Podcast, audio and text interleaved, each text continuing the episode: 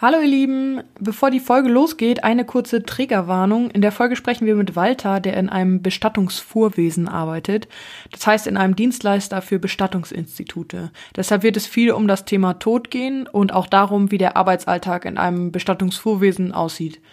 Also falls euch diese Themen triggern, könnt ihr direkt zur Predigt springen. Ähm, wann die beginnt, steht wie immer im Beschreibungstext oder ihr schaltet bei der nächsten Folge wieder ein. Das war's schon und jetzt geht es los mit der Folge. Me down off the ground. I would never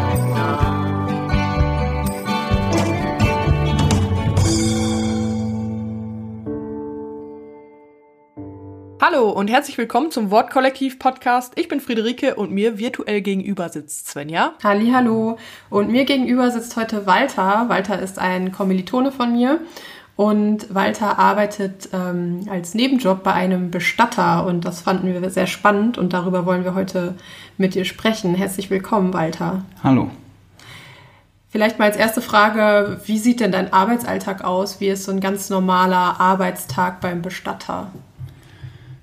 Das kommt darauf an, unsere Monate sind geteilt in Bereitschaftsdienste und in normale Dienste. Und wenn ich Bereitschaftsdienst habe, dann sieht der Alltag so aus, dass ich von 8 Uhr bis 16 Uhr alles tun und lassen kann, was ich möchte.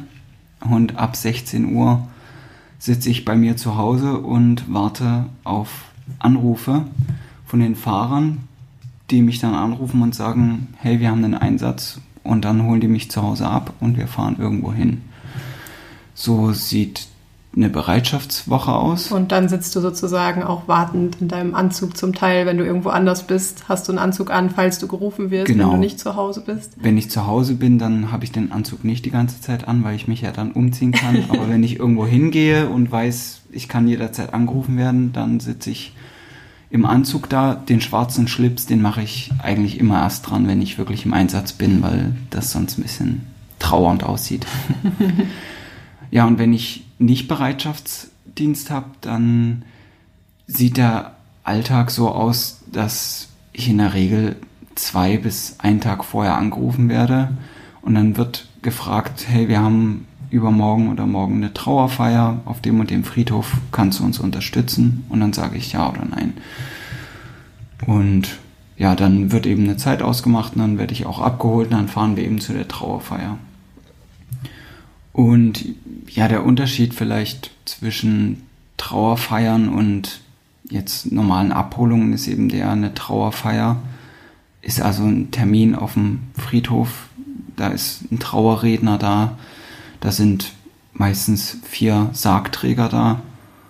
Und da wird also eine Trauerfeier abgehalten und wir bereiten alles vor, vor der Trauerfeier. Also wir richten die Trauerhalle her, machen die schön mit Schmuck und je nachdem, was es für eine Feier ist, ob die am offenen Sarg stattfinden soll oder nicht, machen wir also den Sarg auf und machen dort auch nochmal alles schön. Gibt es das aussieht. häufig äh, am offenen Sarg? Das gibt es selten, aber es, es kommt doch immer mal wieder vor. Häufig ist es am geschlossenen Sarg oder ja, an der Urne kommt auch häufig vor. Die ist natürlich immer zu. Und genau dann nach der Trauerfeier, nach der Trauerrede gehen wir wieder rein, nehmen den Sarg und tragen ihn zum Grab, lassen ihn ab und räumen danach die Trauerhalle wieder auf und fahren wieder zurück in unsere Firma. Und im Bereitschaftsdienst, wenn du da angerufen wirst, dann wie läuft das ab? Dann fährst du da hin ähm, und ihr holt dann die Person in der Regel ab. Genau, also ich werde zu Hause abgeholt, dann fahren wir dahin. Für mich als Pauschalkraft ähm, hier in Leipzig heißt es Leipzig und Umgebung. Also ich werde nicht eingesetzt, normalerweise nicht eingesetzt, wenn es jetzt irgendwie nach Nordrhein-Westfalen geht oder München oder so. Aber auch das kommt manchmal vor, dann werde ich aber vorher gefragt. Vielleicht eine kurze Zwischenfrage, wieso kommt das vor? Sind das Leute, die dann in Leipzig bestattet werden möchten oder be eben begraben werden möchten? Oder warum fahrt ihr da überhaupt quer durch Deutschland? Ja, also es gibt beides. Also entweder sind es Leute, die in Leipzig bestattet werden möchten, oder das gibt es tatsächlich auch. Es sind Leute, die von uns abgeholt werden möchten oder für das Institut, für das wir arbeiten. Wir arbeiten ja für mehrere Institute, von dem abgeholt werden möchten, eingeäschert werden möchten, hier in Leipzig zum Beispiel, also in Gröbers ist das Krematorium. Und dann wird die Urne tatsächlich zurückversandt. Also auch das gibt es. Hm, okay. Ähm, das ist dann einfach eine Preisfrage. Also wenn wir günstiger sind, dann werden wir eben genommen anstelle von lokalen Instituten. Und genau, dann wirst du abgeholt, ihr fahrt dorthin zu ähm, dem oder der Verstorbenen. Mhm. Wie geht es dann weiter? Ähm, dann gibt es also in der Regel noch den Unterschied, entweder wir fahren zu einem Pflegeheim oder wir fahren zu einem Haussterbefall. Und wenn es ein Pflegeheim ist, dann, das sind die einfacheren Fälle, also dort fahren wir hin, ähm, sprechen kurz mit dem Personal, mit der Pflegedienstleitung ab, ähm, wo wir hin müssen, holen die Papiere, also den Totenschein, den Personalausweis, die Chipkarte meistens. Und ja, dann ähm, holen wir den Verstorbenen ab und bringen ihn, je nachdem, wo er hin muss, häufig direkt zu uns erstmal, bei uns in die Ruheräume, also sprich in die Kühlzellen. Oder manchmal fahren wir sie auch direkt schon zum Krematorium. Und wenn es kein Pflegeheim ist, sondern ein Haussterbefall, dann fahren wir also zu dem Haus und dann sind ja immer Angehörige vor Ort. Und dann sprechen wir dort also erst mit den Angehörigen. Das ist keine Trauerbewältigung, also das kommt selten vor, dass wir dann wirklich dort tiefere, intensivere Gespräche führen. Es kommt aber auch vor, dass wir, wir fragen dann, bevor wir den Verstorbenen mitnehmen, wollen sie nochmal Abschied nehmen und dann kann es auch vorkommen, dass wir also einen Abschied vor Ort vorbereiten müssen. Dann machen wir also dort den Leichnam nochmal einigermaßen schön und ähm, richten alles ein bisschen her und dann warten wir nochmal vor dem Zimmer oder reden eben nochmal mit den, mit den Angehörigen. Das ist aber sehr, sehr selten der Fall. Also meistens ähm, werden wir gerufen und wir müssen die Leiche erstmal überführen und die Angehörigen haben schon einen Termin mit dem, mit dem Chef von dem Bestattungsinstitut für den nächsten Tag oder für übermorgen, wo sie dann also wirklich alles klären. Da wird dann also auch meistens erst geklärt, was wird es überhaupt für eine Bestattung? Wird es eine Erdbestattung? Wird es eine Einäscherung oder noch was anderes, ja. Und dann äh, tragt ihr äh, den, die Leiche, äh, den, oder ja, wie nennt ihr es dann? Die Leiche schon. Die Leiche, ja. den Leichnam, ja. Den Leichnam. Ähm, tragt ihr dann, wenn es geht, im Sarg schon runter, aber wenn es nicht geht. Genau, also in, bei Haussterbefällen eigentlich nie im Sarg, weil das erstens versicherungstechnisch schwierig ist. Wenn da was passiert, dann sind wir eigentlich nicht versichert mit dem Sarg. Und zweitens ist es auch meistens schon von vornherein unmöglich, weil eben die Treppenhäuser so eng sind und die Wohnungen, in die man dann kommt, sind auch nicht immer aufgeräumt und schön. Und dann haben wir so eine Überführungstrage, das ist, sieht aus wie eine normale Krankentrage. Die ist komplett verschlossen, so dass man halt, wenn wir den Verstorbenen einge, eingepackt haben oder da reingetan haben, dann sieht man auch nichts mehr. Wie kommt man dazu, bei einem Bestattungsinstitut zu arbeiten? Ich bin ja schon sehr, sehr lange Student und habe eigentlich von Anfang an, glaube ich, oder vielleicht in meinem zweiten Jahr immer Studentenjobs nebenbei gemacht. Jetzt habe ich seit einiger Zeit auch keinen BAföG mehr bekommen und musste also wieder irgendeinen Job nehmen und einen, der mit dem Studium möglichst kompatibel funktioniert irgendwie. Also nachts arbeiten ist da eigentlich immer ganz gut. Und da habe ich eben einfach tatsächlich bei, der, bei Studentenjobs in Leipzig geguckt, also bei Studentenwerken. Und da hatten die eben ein Inserat. Und ich habe das gelesen und dachte mir, so, das ist ja eigentlich wirklich was, was ich auch mal tun sollte als angehender Pfarrer. Ich habe in meinem Gemeindepraktikum, was ich vor anderthalb Jahren gemacht habe, gemerkt, man hat damit eben viel zu tun. Also man kommt, es kommen Angehörige, man muss zu Angehörigen gehen, bei denen gerade jemand verstorben ist und man hat eben ziemlich viele Trauerfeiern und Trauerreden und naja, ich dachte mir so, wenn ich dann mal fertig mit meinem Studium bin, ich habe noch nie eine Leiche angefasst, ich weiß gar nicht, wie das alles funktioniert. Warum also nicht mal wirklich hinter die Kulissen gucken von dem, was ich später oft selber machen werde? Und also war es, ich habe das Inserat gesehen und es war dann Interesse Ja, und dann war ich da bei der Firma, die glücklicherweise eben auch noch lokal sehr günstig für mich lag. Und ja, dort habe ich auch gleich gemerkt, die haben mich eben, die haben einen Tag zu mir gesagt, so ja, heute erstmal Eingewöhnung, geh mal mit hinter zu unserem Thanatologen. Das ist also der, der hinten in, bei uns in der Firma ist und die Leichen einbalsamiert oder eben wäscht und vorbereitet und guck dir mal an, was er für eine Arbeit macht und hilft ihm mal so ein bisschen, dass du vielleicht mal einen Arm mit hochhältst oder ihm irgendwelche Sachen gibst, die er gerade braucht. Naja, und dann bin ich da reingegangen und es war schon erstmal ein komisches Gefühl, als er da zu den Kühlzellen ging und so die Kühlzelle aufgemacht hat und ich so mir klar war, jetzt holt er gleich dann einen toten Menschen raus und er tat das natürlich alles mit einer Selbstverständlichkeit, die, die mir da irgendwie noch sehr fremd war. Aber dann habe ich eben auch wirklich sehr schnell gemerkt, das ist eigentlich ein schöner Job.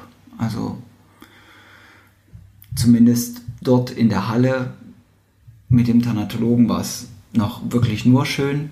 Ähm, der Job hat natürlich auch unschöne Seiten, aber die machen es nicht weniger attraktiv, den Job, und nicht weniger interessant. Wie lange hat das gedauert, bis sich deine Berührungsängste da abgebaut haben? Also ich glaube, äußerlich habe ich es sehr, sehr schnell abgebaut, weil mir eben klar war, wenn ich hier jetzt irgendwie auch nur so wirke, wie ich habe Berührungsängste oder so, dann kriege ich den Job vielleicht nicht. Oder es wäre ja auch irgendwie Blödsinn, fände ich, wenn ich da jetzt Berührungsängste habe. Und deshalb habe ich mir eben von Anfang an einfach selber gesagt, mach einfach, mach einfach und guck mal, wie du selbst darauf reagierst. Und das war natürlich dann am Anfang so, dass ich innerlich trotzdem noch immer so ein bisschen, ja, es einfach ein komisches Kribbeln Gefühl war so, wenn man eben auf einmal neben so einem Leichnam stand und ihn dann anfassen musste, so einen Arm hochheben und dann eben das erste Mal die Unterschiede auch merkt, ist der Leichnam gerade ganz frisch noch, dann lässt er sich noch bewegen oder ist er schon einige Stunden da und oder schon einen Tag in der Kühlzelle und ist ganz hart und steif. Und das sind natürlich alles so Sachen, die man am Anfang wirklich, die einem so ein bisschen Schauer über den Rücken jagen können, aber das sind wirklich, ich würde sagen, nach meiner ersten Bereitschaftswoche schon hatte ich diese Ängste nicht mehr, weil was man, was ich niemals gedacht hätte, und das war auch meine Frage, die ich dort in dem Job als erstes mitgestellt habe.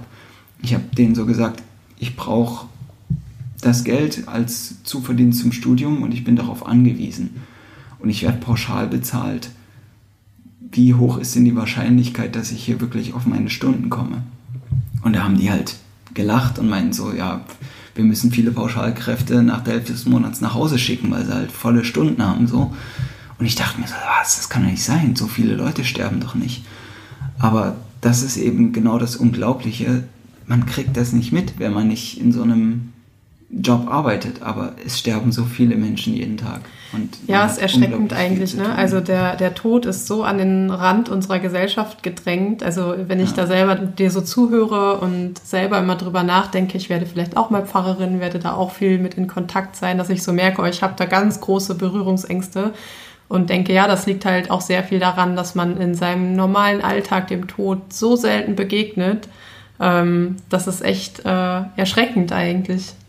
Ja, das ist tatsächlich so. Und man sagt auch, ja, wenn man später älter ist, dann bekommt man mehr mit vom Tod, weil dann eben die Freunde sterben oder die Eltern und so. Aber ich finde, das ist eigentlich keine gute Herangehensweise, weil die Eltern oder auch nahe Angehörige können immer sterben oder so blöd das klingt, aber wir können alle jederzeit sterben so und es ist ja eigentlich klar, weil wir wissen, wir müssen alle sterben und trotzdem tun wir so und leben so, als gäbe es das gar nicht und ja, sind dann immer überrascht, ähm, wenn es eben passiert. Ich will auch nicht sagen, dass das nicht passieren darf oder also Trauer ist ganz wichtig und die wird auch wahrscheinlich immer bleiben bei Verstorbenen. Aber dieses Überraschtsein und dieses mitten aus dem Leben gerissen und ähm, wir wissen jetzt gar nicht, was wir machen sollen und so, das, das sind Folgen einfach von diesem, wir leben, als ob wir unsterblich werden. So, und das ist eben einfach ziemlich fatal, ja. Ja, man hat gar keinen Umgang mehr damit, irgendwie, habe ich das Gefühl. Ja, also wenn ich auch eben über meinen Job erzähle, jetzt bei Freunden oder Verwandten meiner Familie oder so, dann, ja, das sind dann, dann kommen immer so Fragen, so, ja, wen rufe ich denn eigentlich an, wenn jetzt bei mir, wenn ich einen Verstorbenen finde? Und was passiert dann eigentlich mit dem Verstorbenen? Wird er dann abgeholt? Wo kommt er dann hin? Wie läuft das ab bei so einer Trauerfeier und so weiter? Und das sind eben Dinge, die ich auch alles vorher nicht wusste und mir jetzt, wo ich in dem Job bin, mich so frage, wie konnte ich das nicht wissen? So, also jetzt ist das so für mich eben normal. Ne? Ich habe damit eben jeden Tag zu tun, so, aber. Ja, es ist dann irgendwie so eine ganz große Hilflosigkeit. Ne? Und ich glaube, wenn man ähm, über Abläufe informiert ist oder irgendwie da auch schon mal in, mit in Kontakt war, dann ähm, wird auch dieser Schrecken auch so ein Stück weit zumindest genommen, weil da zumindest dann eine größere Sicher Sicherheit ist, was passiert da eigentlich und ja. ähm, wie läuft das, äh, wie läuft das ab. Ähm, wenn du so einen Leichnam vor dir liegen hast, wie siehst du den an? Also ist das mittlerweile für dich eher so, ja, das ist halt deine Arbeit oder denkst du darüber nach, was hatte der Mensch wohl für ein Leben? Ähm also auch da ist es natürlich unterschiedlich, ob ich jetzt, wo ich bin. Also in einem Pflegeheim ist es tatsächlich häufiger so, dass man sich das gar nicht mehr fragt, so wer war das oder was ist das hier. Das ist tatsächlich mittlerweile so einfach eben dann doch Arbeit geworden. Bei Haussterbefällen seltener, aber auch dort kommt es manchmal vor, weil man eben, also man ist auch, wenn man nachts um zwei rausgeklingelt wird ähm, unter der Woche und muss irgendwo hinfahren, dann ist man oft eher so, okay, ich will die Arbeit jetzt schnell erledigt haben. Und natürlich ist man bedacht darauf, alles gut zu machen, aber dann spielen oft so, also hat man mittlerweile doch emotional schon ganz schön abgeschaltet und es kommt aber vor, dass man schon in so einer Wohnung steht und sich eben fragt, krass, was, was war das für ein Mensch? Ähm, man guckt sich um über die Gegenstände, die dort stehen und ja, sieht dann eben so das ein oder andere und denkt sich so krass. Manchmal, eben wenn man junge Leute abholt, denkt man sich so, ja, das ist eine normale Wohnung, der hat hier gelebt wie, der steht morgen auf und geht zur Arbeit so. Und das ist nicht, ne? Also das ist schon, man fragt sich das schon auch noch. Und es ist auch so, dass man schon noch unterscheidet. Also es gibt doch noch irgendwo, auch wenn das ganz stark abgeschwächt ist, aber es gibt noch so eine Art Individualität oder es ist trotzdem jeder Leichnam irgendwo anders. Also man interessiert sich schon auch immer, oder was heißt interessiert, es ist auch wichtig für den Job, aber man guckt schon immer auch, bevor man jetzt mit der Trage hochgeht und die Leiche da wirklich anfängt dran zu arbeiten, man guckt erstmal, wie sind die Begebenheiten und wie sieht der Leichnam eben aus. Ne? Und das ist schon noch immer so ein Moment, wo man eben schon nochmal genauer hinguckt, allerdings tatsächlich immer mit, mit so zwei Blicken. Also zum einen natürlich persönlich so schon noch, das ist ein toter Mensch und man guckt darauf und vergegenwärtigt sich irgendwo dieses, diesen Tod, weil man das auch spürt, wenn jetzt ein toter Mensch vor einem liegt.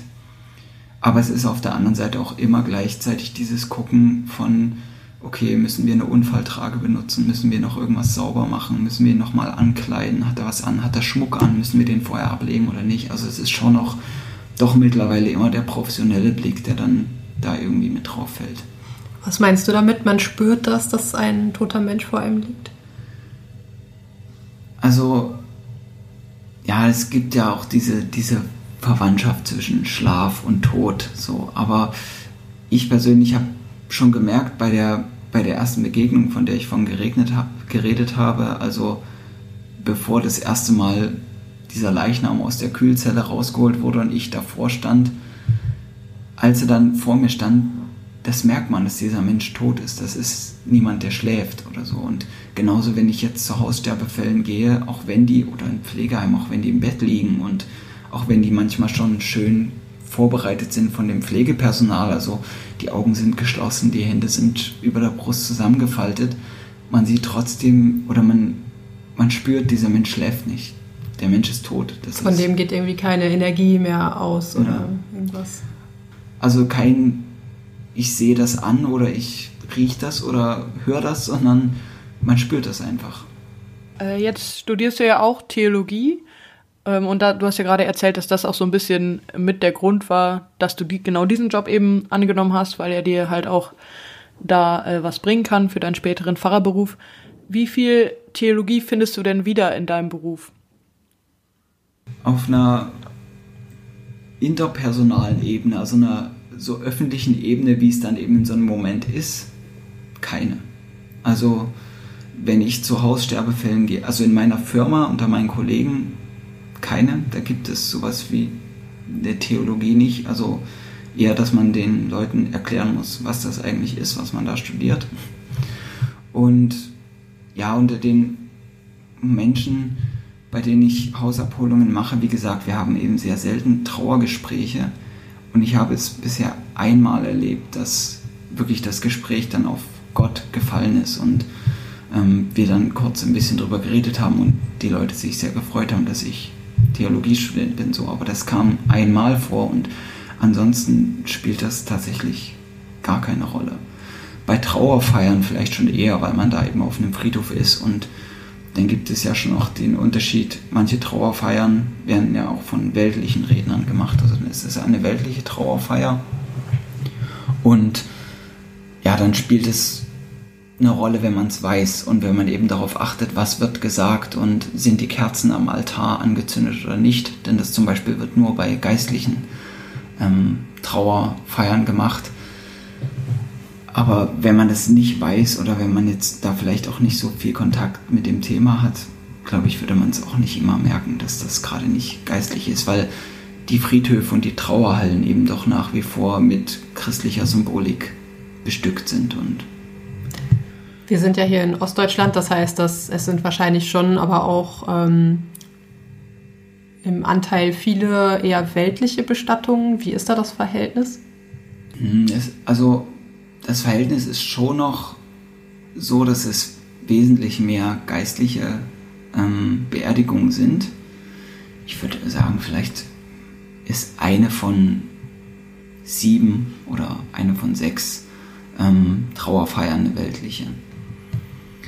Aber es ist interessant, wie gesagt, weil man den Unterschied gar nicht so merkt. Und da kann man sich als zumindest ich als angehender Theologiestudent, als, an, als angehender Pfarrer und Theologiestudent, frage mich, liegt das an den weltlichen Rednern oder liegt das an den Pfarrern, dass da kein richtiger Unterschied mehr gemacht wird? Also, wenn man auch in einer geistlichen Trauerfeier, muss ich sagen, bin ich oft enttäuscht, weil die Trauerrede so aussieht, dass die Biografie vorgelesen wird, dann vielleicht noch Taufspruch kommt, wenn der Verstorbene wirklich getauft war und einen Taufspruch hatte, der noch rausgefunden werden konnte, so. Oder vielleicht sagt der Pfarrer noch zum Schluss ein Gebet und das Vater unser, aber viel mehr an wirklich Theologie oder auch schönen Reden, theologischen Reden habe ich noch nie erlebt. Und ja, da kann man sich dann eben fragen, da können ja die weltlichen Redner nichts für, die jetzt auch selten was anderes tun, als die Biografie zu verlesen und noch ein Gedicht oder schöne Sachen dazu sagen und fertig. Das ist ein Kritikpunkt von mir, ja, aber und vielleicht auch nach wie vor trotzdem noch so ein Amateur-Kritikpunkt, weil auch ich stecke natürlich nicht vollkommen drin. Ich mache den Job jetzt seit fast zwei Jahren. Das ist jetzt auch nicht so, dass ich da ein alter Hase drin bin, aber es ist mir schon zeitig aufgefallen, dass das eben so ununterschieden ist. Ja, es klingt so ein bisschen, dass dann auch die Theologen eigentlich die schwierigen Fragen ähm, an den Rand schieben und eigentlich nicht nichts dazu sagen, sozusagen, sondern genau. nur das Bedürfnis nach persönlicher Rede befriedigen. Ja, also so auch nicht nur, dass sie schwierige Fragen vielleicht nicht stellen, das müsste man vielleicht gar nicht, aber die christliche Theologie gibt so einen großen Katalog eigentlich an die Hand, was dazu zu sagen ist zum Tod und zu Verstorbenen. Und da frage ich mich, also wer, wenn nicht die Christen, haben denn dazu wirklich was zu sagen? So und da bin ich dann eben manchmal traurig, dass das ausfällt. Ich habe so manchmal das Gefühl, dass so Tod und äh, Bestattung und so weiter, dass das so eine der letzten großen Bastionen ist, die Kirche so für sich beansprucht. Also äh, da sind wir auf jeden Fall noch wichtig, sozusagen. Da ist es auf jeden Fall wichtig, dass, ja, dass da Geistlichkeit ist und Theologie.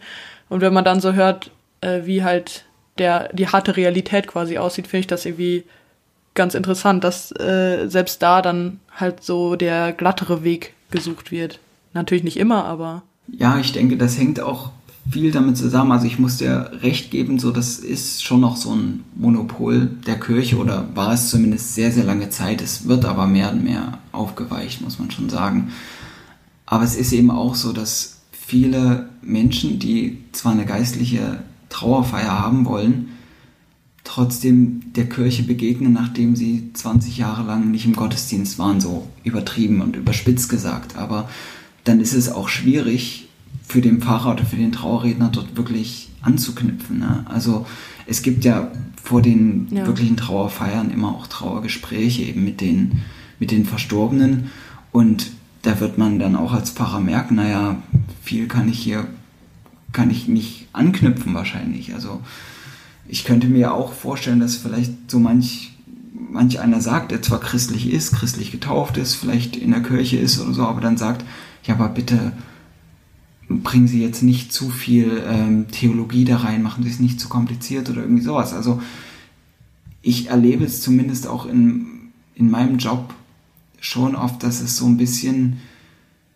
ja, so ein bisschen darauf geschaut wird, dieses, auf dieses Monopol der Kirche so das Wort dafür benutzen, wobei das dann vielleicht wirklich schon, dann driftet sehr ab, so in Theologie und so, aber es ist eigentlich eine Legitimationsfrage, ne? Und es ist eben auch dann doch vielleicht eigentlich der Unterschied, oder ich finde, dort sollte der Unterschied liegen zwischen einer weltlichen Rede und einer, und einer Predigt. Womit legitimiere ich denn das, was ich da sage, was ich da spreche? Und wir Christen wir legitimieren das durch unseren Gott, durch unseren Glauben, durch Christus, durch die Schrift, durch die Bibel. So, das kann man anfechten, diese Legitimation, wenn man nicht dran glaubt oder denkt, die Bibel ist eben hat nichts zu sagen. So, das ist gut, aber wir haben dafür eine Legitimation, auf die wir uns berufen können. Die weltlichen Redner haben da eigentlich nichts. Und ja, wenn man dann eben über was will man sprechen, wenn man sowas nicht hat? Also was, was will man dann zum Tod sagen? Also ja, das erlebt in unseren Gedanken weiter oder so, aber auch dort wird es ja dann irgendwann schwierig, weil wie will man das, ja, wo ist denn Legitimation dafür, sowas zu sagen? Und da, das meinte ich vorhin auch damit, wir sind eigentlich schon die einzigen hier, die noch was dazu zu sagen haben, weil wir eben immer sagen können, wo kommt es her und woher nehmen wir das Recht, darüber zu sprechen. So. Ja, vielen Dank, Walter, für das Gespräch und äh, für die Einblicke in dein, deine interessante Arbeit. Wir hören jetzt noch eine Predigt von dir und zwar zu der Stelle. Zu dem Psalm 90. Zum Psalm 90. Äh, euch vielen Dank fürs Zuhören und wir hören uns beim nächsten Mal. Tschüss. Tschüss.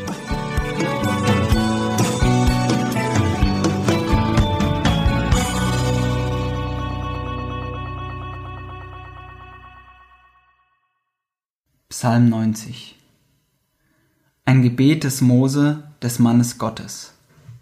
Herr, du bist unsere Zuflucht für und für. Ehe denn die Berge wurden und die Erde und die Welt geschaffen wurden, bist du Gott von Ewigkeit zu Ewigkeit. Der du die Menschen lässest sterben und sprichst, kommt wieder, Menschenkinder.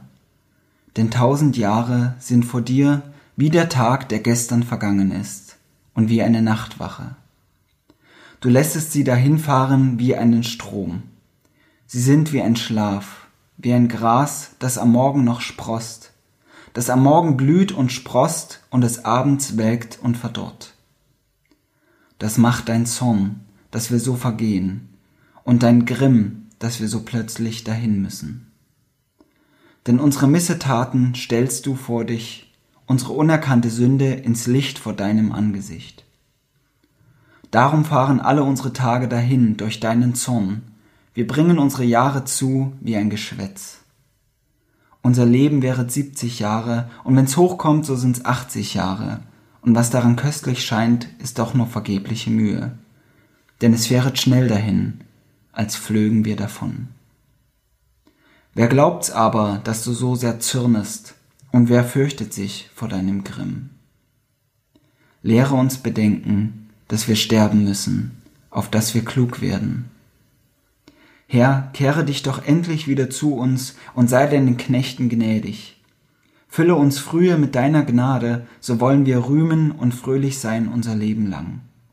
Erfreue uns nun wieder, nachdem du uns so lange plagest, nachdem wir so lange Unglück leiden. Zeige deinen Knechten deine Werke und deine Herrlichkeit ihren Kindern. Und der Herr, unser Gott, sei uns freundlich und fördere das Werk unserer Hände bei uns. Ja, das Werk unserer Hände wollest du fördern. Der Herr segne an uns sein Wort. Amen. Gewöhnlich wird dieser Psalm mit der Überschrift Zuflucht in unsere Vergänglichkeit überschrieben.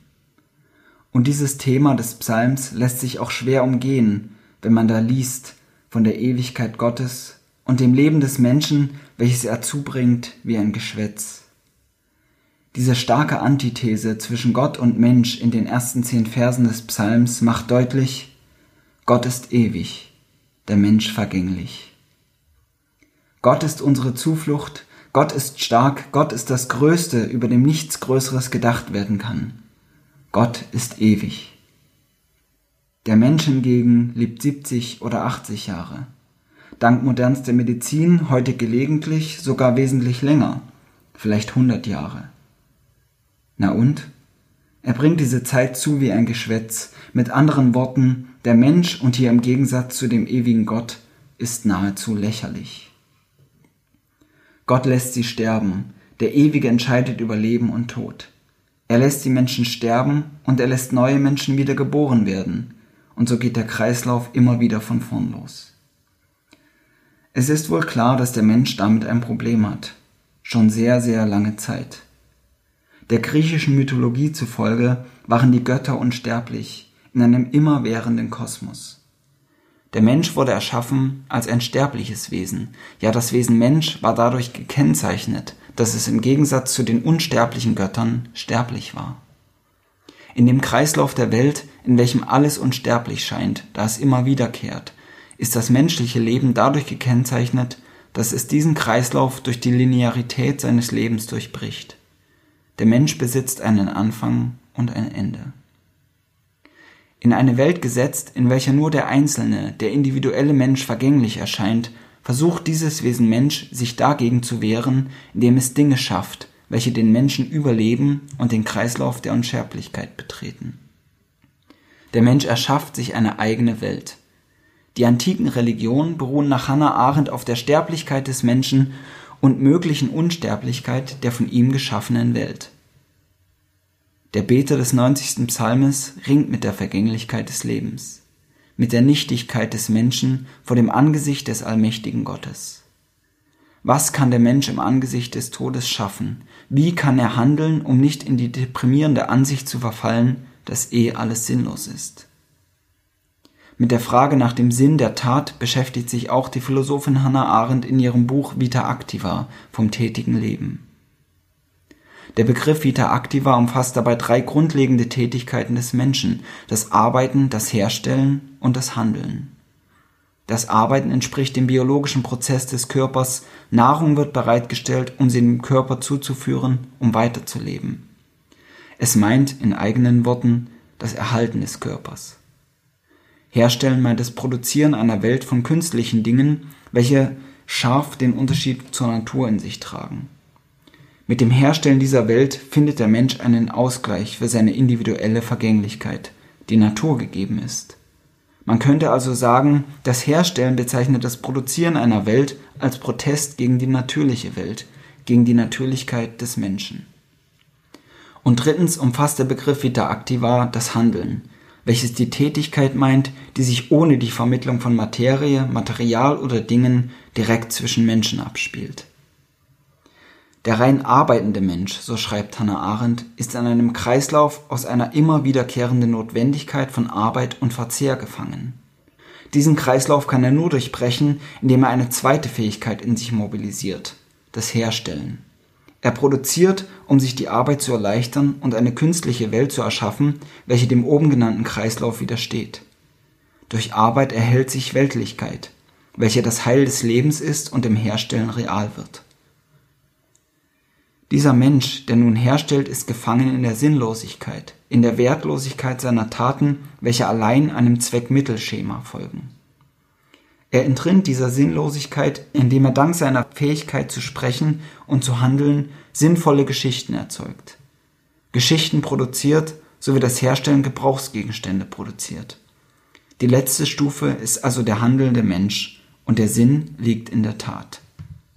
Der tiefste Sinn der getanen Tat hängt allerdings nicht an ihrem Erfolg, sondern darin, dass sie sich in ihrem aktuellen Dasein erschöpft. Wie das Flötenspiel, oder andere Künste, bei denen die Handlungen bereits das Produkt sind.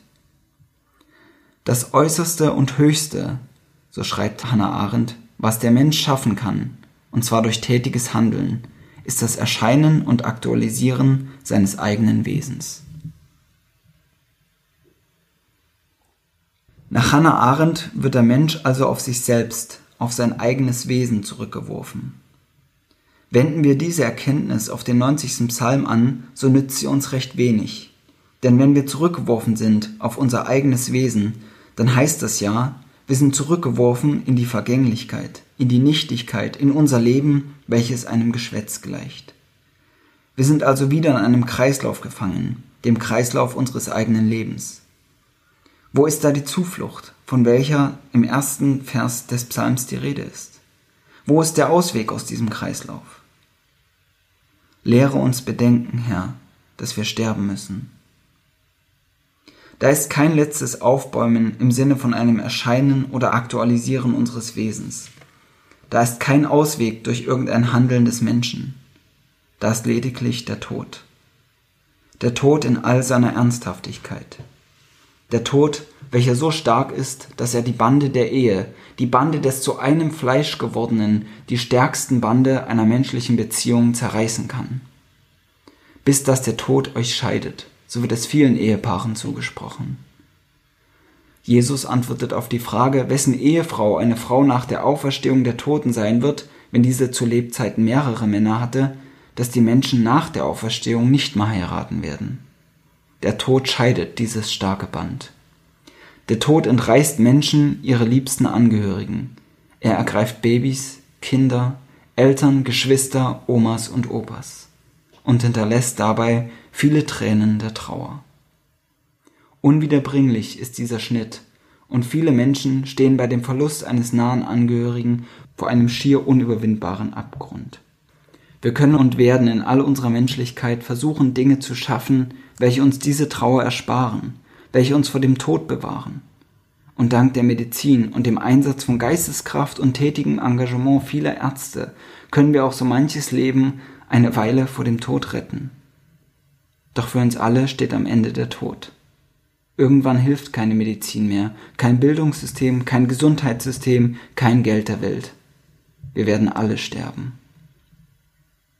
Wenn nichts hilft, wenn dem nichts widerstehen kann, warum dann also daran denken? Die Frage scheint zum Großteil noch unbeantwortet zu sein, denn wenn wir ehrlich sind, dann haben wir den Tod ziemlich erfolgreich aus unserer Lebenswelt verdrängt. Durch Arbeitsteilung wurde der Umgang mit sterbenden und toten Menschen an Institutionen wie Krankenhäuser und Bestattungsunternehmen abgegeben. Wenige Menschen sterben heute von Verwandten begleitet zu Hause. Nur das tatsächliche sich Erinnern an Verstorbene verbleibt Gott sei Dank doch noch häufig bei den Angehörigen selbst, auch wenn das Gedenken an die Verstorbenen ebenfalls am Totensonntag von der Institution Kirche übernommen wird. Aber Totenwaschung und Grablegung werden an die dafür vorgesehene Profession abgegeben. Der Umgang mit dem Tod ist weitgehend verdrängt oder auf das Kürzeste beschränkt worden. Was kann denn auch schon Gutes davon kommen? Was bringt es daran zu denken, dass man nicht nur selbst irgendwann sterben wird, sondern dass wir alle, also auch die uns liebsten Menschen, sterben werden? Was bringt es? Und schon sind wir wieder im Kreislauf gefangen, im Kreislauf des erschaffenen Menschen. Was bringt es? Vielleicht bringt es nichts, aber wir können dadurch Bescheidenheit, Dankbarkeit und letztendlich Glauben finden. die Hybris des Menschen, alles in Systemen zugänglich und beherrschbar zu machen. Ja, seit Menschengedenken die Hybris, dass man dem Tod vielleicht doch irgendwie entgehen kann, findet ein Ende nicht erst, wenn man dem Tod begegnet, sondern eben schon, wenn man bedenkt, dass wir sterben müssen. Dabei sollen wir nicht nur an unseren eigenen Tod denken, sondern bedenken, dass wir, also eben auch alle Personen, die uns nahestehen, sterben müssen. Ein Gedanke, welcher uns helfen kann, unseren richtigen Platz in der Welt zu finden, nämlich den Platz als flüchtigen Besucher der Erde und nicht als immerwährender Besitzer mit beliebiger Verfügungsgewalt. Das Bedenken des Todes kann uns dann auch dankbar werden lassen, dankbar für all die Zeit, für jeden Tag, welchen wir erleben dürfen, dankbar auch dafür, dass wir von einem Ende überhaupt wissen dürfen das Gedankenspiel, was passieren würde, wenn alle Menschen unsterblich wären, kann jeder für sich selbst spielen. Ich denke, die Einsicht, dass ein definitives Ende auch etwas Verlässliches und Tröstendes haben kann, lässt sich darin gut erkennen.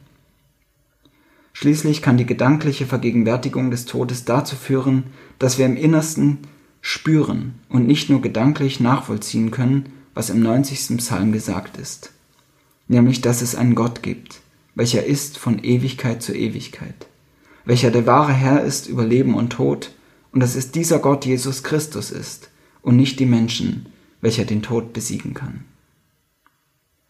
Und der Friede Gottes, der höher ist als alle unsere Vernunft, der bewahre unsere Herzen in Jesus Christus.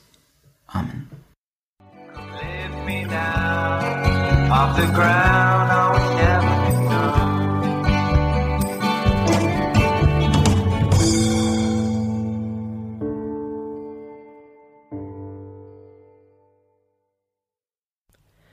Der Wortkollektiv Podcast ist Teil des Ruach.jetzt Netzwerks.